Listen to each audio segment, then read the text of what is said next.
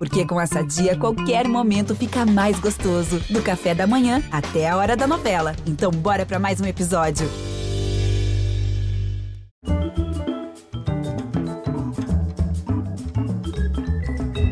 Olá, muito bem-vindos. Olha, pode parecer que não tem nada a ver, mas tem muito, pode crer. Eu não estaria aqui levando essa conversa se não fosse por eles e tudo que representaram e representam de inspiração com eles aqui hoje, o programa fica revigorante como um mergulho no mar do arpoador.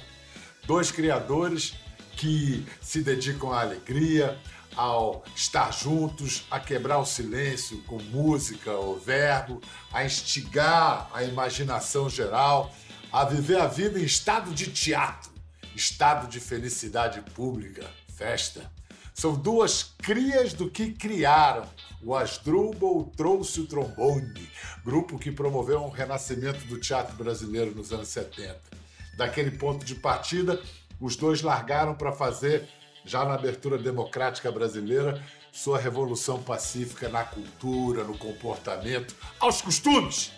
Dois atores, um incorporou para sempre o papel de agitador cultural, criou o circo voador a Fundição Progresso e por tabelinha revitalizou a Lapa Carioca e o Carnaval de Rua. O outro acumulou a carreira de ator com a de popstar, lançou o Rock Brasil dos anos 80, deu uma blitz na caretagem. O exemplo de liberdade desses dois nos enche de ânimo até hoje e sempre. Não tem prazo de validade. Que barato falar com Perfeito Fortuna e Evandro Mesquita. Meus mestres. Muito bom. Muito bom, Pedro. Muito boa essa abertura, gostei, me senti honrado. Sensacional, Pô. já podia encerrar aqui. é o seguinte, se deixar falando de vocês, vocês não vão falar nada, vou só eu ficar contando história. Vem cá, o Perfeito continua tocando a Fundição Progresso na Lapa do Rio de Janeiro. É, faz 28 anos ele liderou uma turma de criadores, de sonhadores, e impediu a demolição, porque ia abaixo a fundição. Eles falaram: não, não. Tomaram posse, criaram um centro cultural, é, uma casa de shows também para 5 mil pessoas. Como é que está vivendo a fundição agora, nesses tempos em que não, não tem show, não tem aglomeração? Como, como é, é que está se virando? É, a, a, a gente construiu esse lugar, né? a gente ficou debaixo e, e construiu tá, há 20, 28 anos construindo, parece uma obra de igreja, assim. Não construindo fisicamente, construindo também um conteúdo, né? Dentro da gente, da, no nosso é, espaço, tem a Intrépida Trupe, o Armazém de Teatro, o Anônimo, a Orquestra Sinfônica da Petrobras, é, a, o Rio Maracatu, o, o, o Banca da Fumenga, o, o, o Sargento Pimenta tem um, um corpo de gente enorme trabalhando. E quando fechou, quer dizer, não é uma coisa que fechou, eu não posso cantar, não posso fazer teatro. É, é uma 300, 400 pessoas que vivem fazendo, que não podem trabalhar. Nosso caso é exatamente o contrário. É juntar gente, é fazer alegria, é utilidade pública, é, é saúde pública. Em vez de você estar no, no, tomando remédio, é, é, no médico, deprimido, você está cantando e dançando, dando beijo na boca. Isso é o que a gente faz. Isso é saúde, isso é, isso é mais que medicina. Isso é para lá de medicina. Isso é, é a luz da vida. O que a gente faz é a saúde da alma, né? da, do espírito, para você encontrar com a tua ancestralidade e poder dançar com ela, poder fazer a música. Né? É, agora, a gente é Agora tudo isso em suspenso. A Blitz também, né, Evandro? Que, que você devia estar com a agenda cheia, porque a Blitz não para, está sempre fazendo show. Também recolheu e, e, e, toda a trupe de técnicos e de artistas que acompanham um conjunto como a Blitz. Pô, é terrível, porque a gente estava também num momento super legal. É, o disco recente, o Aventuras 2, foi indicado ao Grêmio Latino. Olha, um disco de inéditas então a gente tem os clássicos da gente, que a gente gosta de tocar com o público cantando e tal. E, e o trabalho atual, agora com estúdio aqui também. Então esse disco foi feito com muito carinho e a gente teve a, a, a graça de ser indicado ao Grêmio Latino. Fomos para Las Vegas, de terno e tudo, foi muito bacana. E aí eu costumo falar que quando a gente começou não tinha Grêmio, agora a gente está latindo, né? é, é, e estávamos com bastante shows aqui no Rio, inclusive íamos fazer o Morro da Urca com o Paralamas, uma dobradinha histórica num lugar histórico do Rio de Janeiro. Isso tudo que o Perfeito falou, a gente vive de aglomeração, de, de festa, e, está muito brabo mesmo. A equipe técnica, o pessoal da graxa está sofrendo muito. A gente tenta ajudar de várias maneiras, mas estamos querendo sair desse caldo aí, dar uma respirada para continuar uma vida de uma maneira melhor. Antes da gente projetar para o futuro, vamos aproveitar então e visitar um pouco o passado. A gente falou da fundição, falou da Blitz, que são pode-se dizer que são descendentes diretos do Asdrubal trombone. A pesquisadora do programa, Mônica Cleófas, ela encontrou no acervo da Globo uma matéria de 1977 do Fantástico, o Fantástico explicando assim quem é o jovem brasileiro, o que é o jovem brasileiro, como ele aquela história, como se reproduz, o que ele faz, o que deseja. É. E aí é, são vocês para falar do jovem ou para exemplificar o que era o jovem naquele momento, 77. A gente vai mostrar um pedaço. Quem quiser ver a reportagem, a matéria toda, seis minutos, estão disponíveis no site do Conversa. Mas por enquanto aqui, roda e avisa. Nós somos jovens, jovens, jovens, somos exército, o exército. Quem é, afinal, esse ser estranho, esquisito? Incômodo. Chamado jovem. A senhora permitiria que o seu filho fosse jovem? Será verdade que eles não falam português? E sim um dialeto absolutamente incompreensível para quem tem mais de 30? Indo embora, tava indo embora, tava indo embora agora. Indo embora, tava indo embora, tava indo embora agora. Eu quero ir antes do sol nascer será que você não, não saca os toques do senhor, não? Assim, da gente ter se encontrado aqui nesse lugar, as coisas que aconteceram, os climas que pintaram. Sei lá, eu acredito a pampa nessa de destino, sabia? Por incrível que pareça, o jovem também pensa. O que será que o seu filho pensa? Eu sei que a juventude não é eterna. Eu sei que eu sou simplesmente um homem. E com todas as minhas forças, eu vou me colocar na espessura da vida, atrapalhando uns e transando com os outros. Essa é a alegria de viver. Caramba. Pô, esse é do baú. Essa do fundo do baú. Essa é a alegria de viver. Foi muito lindo isso, foi muito lindo. A gente ficava nove, dez horas ensaiando, totalmente duros, almoçando aqui e ali, namorada, casa da tia, da tia, tia Julinha, enfim, mas com muito prazer de estar junto, de ter aquela turma. E Isso aí, foi sensacional. Aí quando estreou, lotava o do cine e ainda ficava a lotação e mais um pouco do lado de fora, querendo entrar, quebrando vidro, era uma loucura.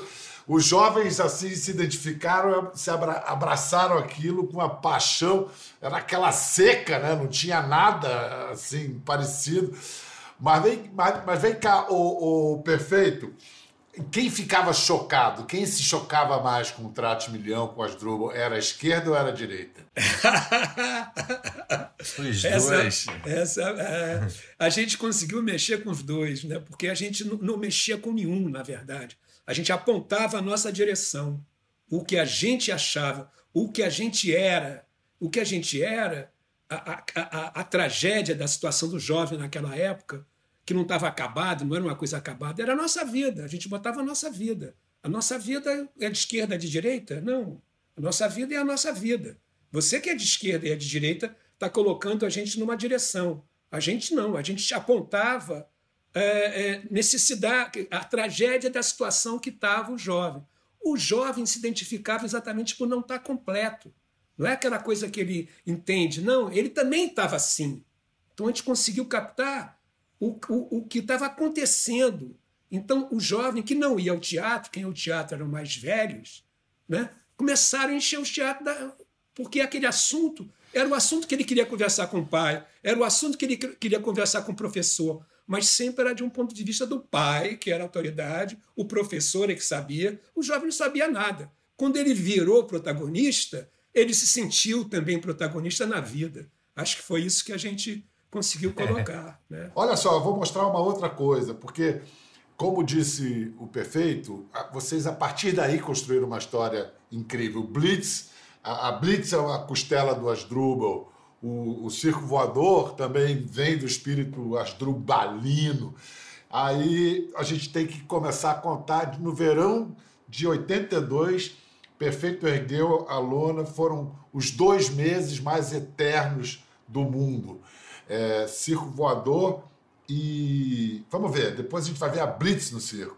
O circo voador nasceu de um sonho. Parece que a gente acordou um sonho num momento bom.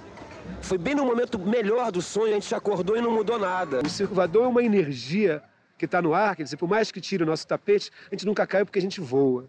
A gente é do circo voador. E a gente cai na nossa mãe, que é a terra, que está voando. Esse salto no vazio, esse salto no, no, desconhecido. Não interessa fazer o que a gente já sabe. O que a gente já sabe é redundância. Gente tem que ir é para o vazio.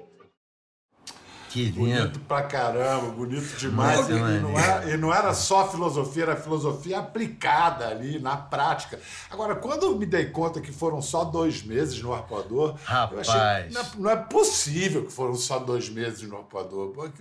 Mas era tão intenso, a gente ia 8 horas da manhã, tinha aula de capoeira com o mestre Camisa, Graziela Figueiredo com Débora Coker, Débora Bloch, André Beltrão era, era tão intenso, né, Perfeito? Os cursos que a gente dava, as peças, os cabarés, os shows. Porra, foi muito incrível, muito incrível. Foi emblemático. Ninguém que viu esquece. Ninguém que participou de uma coisinha ali. Todo mundo tem uma, é uma coisa que todo mundo tem orgulho. Todo mundo diz que foi. Todo mundo que não foi, que era vivo naquela época, hoje diz que foi entende? Para mim. Eu fui lá. É, e deve ter ido, né? Agora vamos ver. Uma nave, né? Uma nave na, naquele encontro de duas praias maravilhosas, Ipanema e Copacabana, geograficamente é. dos pontos mais lindos da América do Sul. A gente então, soube que ia ser que a gente achava que ia agradar aqueles 30 amigos da praia ali quando começou e tal. Mas quando a gente parava o show, eles cantavam Você Não Soube Amar no tom. Então a gente falou, pô, a música tá pegando na veia aí. O que, você ia dizer, perfeito? Não, esse lugar, quer dizer, a, a, a, coisa técnica é muito frágil. Né? Essas imagens foram feitas pelo Robertinho Berliner com uma câmera VHS. Uma, o máximo às vezes numa festa tinha duas. A luz era o cara que tinha que correr com ela para iluminar ali, iluminar lá. Então eu quero render ao Robertinho que ele, ele deixou um documento, ele ficava filmando tudo. Ele, ele trabalhava na TV Globo, saiu da TV Globo, comprou uma câmera e ficou filmando com a gente.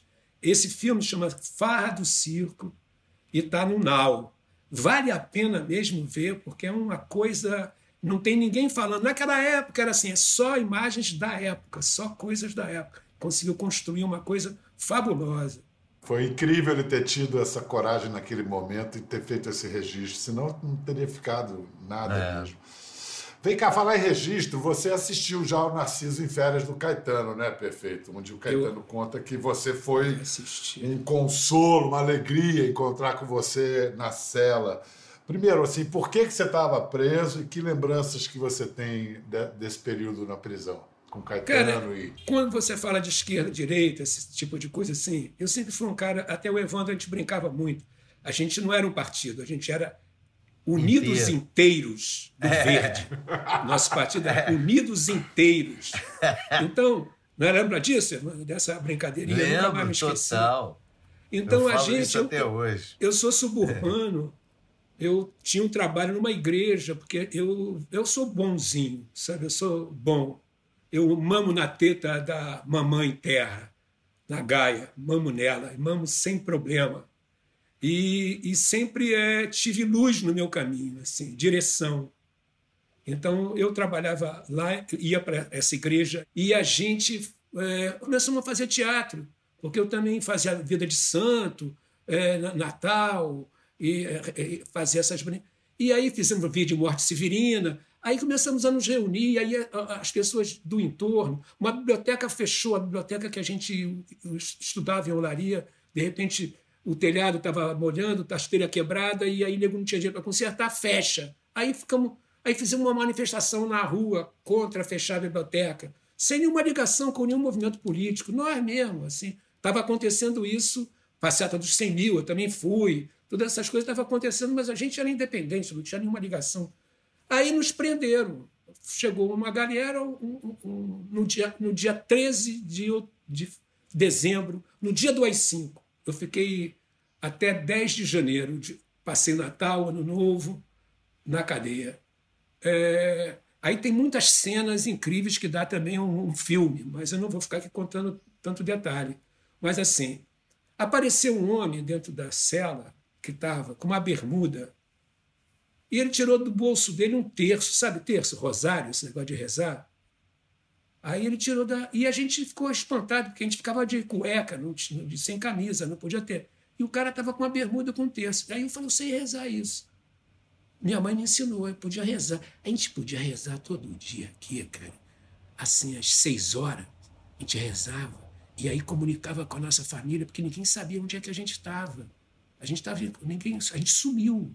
Então a preocupação é que a gente estava bem, nós estamos bem, ninguém está batendo na gente, não está matando a gente, mas imagina o que o nego deve estar tá passando. Esposa, filho, namorada.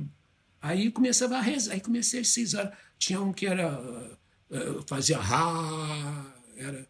Cada um fazia o seu negócio, a sua parada. Aí, o dia que eu fiquei rezando, cara, chegou o, o sargento com fio. Aí, cabeludo, vamos dar uma volta lá fora.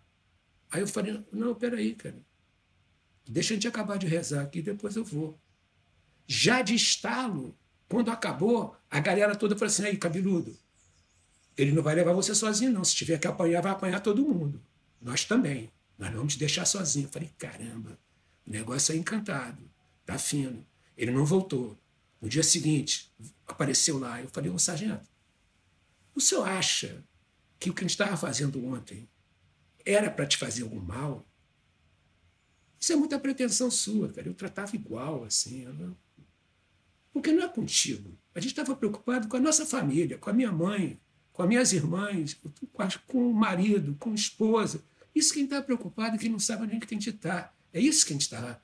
E aí, porque nego fica rezando achando que está fazendo, querendo fazer algum mal. Sempre esse lance na vida. Né? Esse cara pega o lado, o lado bom, não tem. Bem, esse espírito Chegou, passou, passou, e aí a gente começou a rezar todo dia. E aí começou a ficar poderoso, a gente começou a ficar poderoso, cara.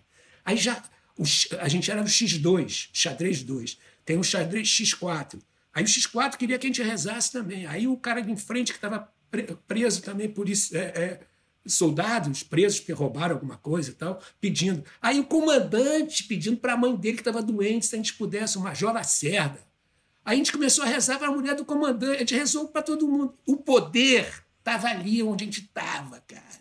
Essa que era. Todo mundo rendia a gente ali, porque criei um ambiente que não, não tinha maldade, era só, só luz, só pedindo simplesmente para acalmar os corações do, da, da nossa família.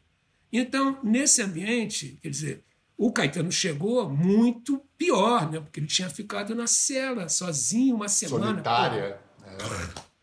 Aí eu sei que a nego falava: ah, o Caetano Veloso está vindo aí. Os soldados nos avisavam. Aí ele veio, cara, entrou na cela, cara, e me abraçou e falou assim: Eu pensei que eu nunca mais fosse ver um cabeludo na minha vida. Aí eu recebi esse abraço. E aí fiquei cuidando dele lá, cara. Assim, porque eu, eu tinha linguagem. Eu já, os soldados ele chegavam. Tinha, ele tinha 25 anos e você tinha 18. 18. É, 18, 18 anos. Você tem rezado agora? Você falou, eu, então, você falou... Eu, eu, rezo sempre. Eu sempre rezo antes de dormir. E, e na, na, época da que a coisa estava apertada mesmo, a gente tinha uma corrente de oração forte. Eu acredito muito nessa no espírito, sabe? Na outra dimensão, no encantado, no reino do encantado. Acho que até por exemplo, a minha ligação com o povo indígena, que é muito forte, é com isso. É porque eu descobri que existe o encantado no universo. A gente vive uma vida miserável, alimentada por churrasco, quando tem também alimentos para a alma. Né? E esse, esse povo indígena que está sofrendo aí hoje em dia, eles têm essas, esses saberes, esses conhecimentos de plantas, de plantas de cura incríveis, que a gente não, não, teve, não teve oportunidade, não teve a humildade de admitir que existe sabedoria em outros povos que se manifesta de outra maneira que não é a nossa. A gente, e a gente absorver esse conhecimento que eles estão loucos para entregar, para nos dividir com a gente, a gente vai lá e queima eles. Como a gente não sabe ler, a gente queima o livro. Como a gente não sabe o que fazer com a floresta, a gente taca fogo. Um saber absurdo que tem. Cada coisa que tem dentro da floresta, a gente nasceu para habitar aquilo. A gente estragou. Não dá bola para aquilo, faz um acimentado monstruoso e aí fica sem encantamento. Lógico que fica sem encantamento. A natureza, é ela que tem. Né? E falei para caramba. Evandro, você também tem uma ligação forte com, com os índios, com os povos indígenas. Também é um, uma coisa pela espiritualidade? Como é que você se aproximou deles? Rapaz, é, outro dia eu eu falei nisso, eu acho que com 9, 10 anos eu ia para o sítio da minha avó, que era aqui em Cinco Lagos, e eu me lembro de pisar numa lama, uma laminha assim muito gentil, uma lama amarela, é, meio laranja, e, e, eu sentia a lama entrando pelo meu pé, e pela primeira vez eu, eu pisei descalço no planeta, sabe? essa sensação de você pisar descalço no planeta sem a borracha da, do sapato e tudo.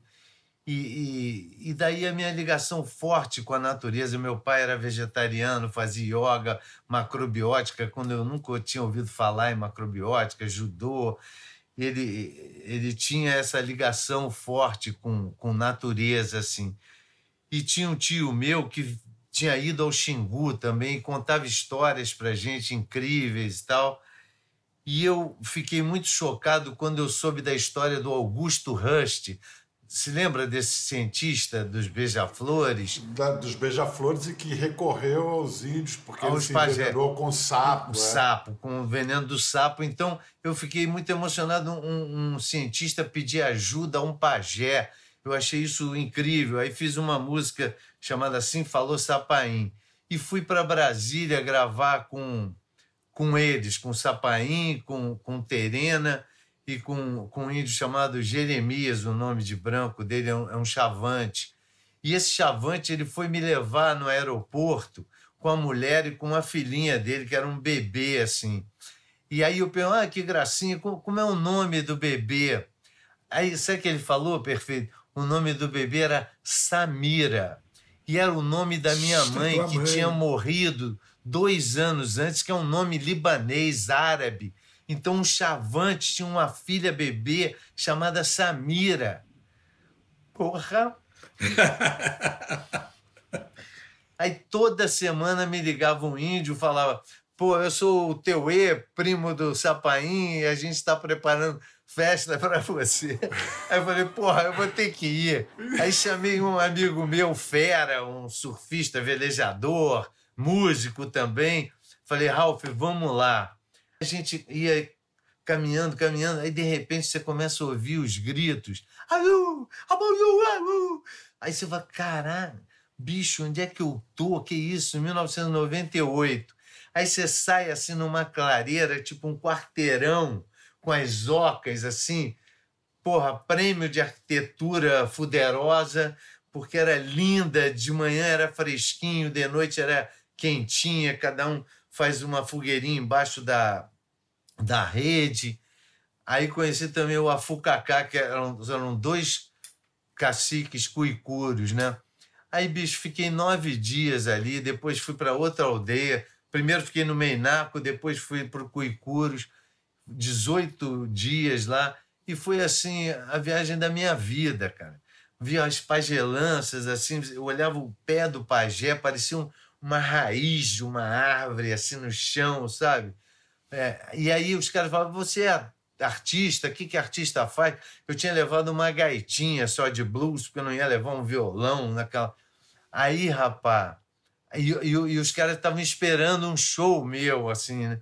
Aí, de noite, uma noite de lua, assim, fodida, eu risquei, assim, o, o, chão como um artista de rua, assim, e o cacique perguntou, eu falei que era uma dança, eu estava fazendo kempo, ginástica natural e tal, e que imitava a movimentação dos bichos, sabe? Aquela ginástica do alvinho. E aí ele falou, as mulheres podem ver a sua dança? Falei, claro, principalmente as mulheres. Aí ele deu um grito, Aí começou a vir mulher de todas as ocas, com criança no colo, aqueles cabelos, e, porra, aí juntaram todas ali. Aí eu peguei a gaita, cara, de blues, aí fiquei a faca, faca, faca, faca, faca, faca, faca, meio um bicho assim, rodando, atraindo, começar o show, né, bicho? Aí, porra, já acabou o bicho, eu pá, mandei um blues, mandei um rock. E eles ficaram chocados, porque eles só conheciam o som da, da taquara, da flauta de taquara, que é bu, né? E aquela gaitinha pequenininha chorando alto, assim. Aí fui para o chão, meu irmão, e rodei, plantei bananeira. Aí eu ia assim de felino em cima das crianças, as crianças se assustavam, os índios mais velhos riam. Aí acabou, os caras bateram um pau e o cacique entra na roda, tira o cinto dele e bota em mim, cara. E bota em mim o cinto. Aí o indianista depois falou que isso é uma puta honra, assim, sabe? O cara botar os cintos. E nas duas tribos foi, foi assim, Pedro. E foi do caralho, cara. As e crianças você... me chamando para pescar de canoa. Demais, Porra, bicho, foi inesquecível. E você, você, Evandro, eu falei ontem e hoje, inclusive, com o nosso cacique. Bira. É, Nishioaka, que é o cacique de onde eu trabalho, que eu sou compadre, que eu batizei a filha. Vivo, todo ano vou lá, eles vêm aqui. E já teve aqui em casa também, Na sua né, casa, pois é. Dois e ele mandou, já tiveram aqui. Mandou te avisar que você vai ter que ir comigo lá quando a, a, a parada parar. Porque, assim, a, a história da gente, se, se, o povo brasileiro conhecesse isso que o Evandro falou, isso que eu vou, os rios, as matas, a, a, a, o encantamento desse, desse, desse universo. Nossa. Tinha uma posição muito mais séria em relação ao que está acontecendo. Cara, a galera entra na, na, na, na floresta com mercúrio, detona os rios todos, cara. Acaba com, com a, quer dizer, a, a, aquelas árvores, as árvores, elas não são uma árvore só. São vários andares de pássaros, de animais, são conjuntos habitacionais. É coisa seríssima, profundíssima, valiosíssima. E esses caras sabem traduzir tudo isso, só vale também porque tem eles ainda. Cara, a gente viajou nessa conversa, nessas narrativas do passado. De... Vamos lá, para frente aí. O que, que a gente. Tá com saudade de que futuro, perfeito? O seguinte, a gente ficou um tempo meio baqueado, né? O que fazer, o que, que vai. Aí a gente descobriu uma coisa interessantíssima, que a gente não é um, uma casa de show, um negócio. A gente já é uma escola há muito tempo. A gente é uma escola, antes de ser um centro cultural. A gente, desde quando a gente começou o, o circo, era num curso, que estava o, o, curso que o Asdrubal deu, um curso no Parque Laje em que foi o Cazuza, Bebel, Gilberto, um monte de bandoendes por acaso estrelado, Evandro. A coisa saiu daí, saiu desse curso, essa, essa ideia. Então, a gente é de escola, a gente é de formação, a gente é de conhecimento. O Evandro começou nesse negócio aqui falando sobre o arpoador que tinha curso de tudo. Né? É, deixe seu filho no arpoador, deixe seu filho no voador e dê um mergulho no arpoador. Era o que a gente tinha para as crianças. Né? Você poder ir à praia e deixar teu filho ali aprendendo circo, cambalhota, coral, capoeira. Então, a gente viu que a gente tem é Intrépido, o Armazém, esses grupos todos. Falei, então, como é que a gente pode fazer? Isso já funciona.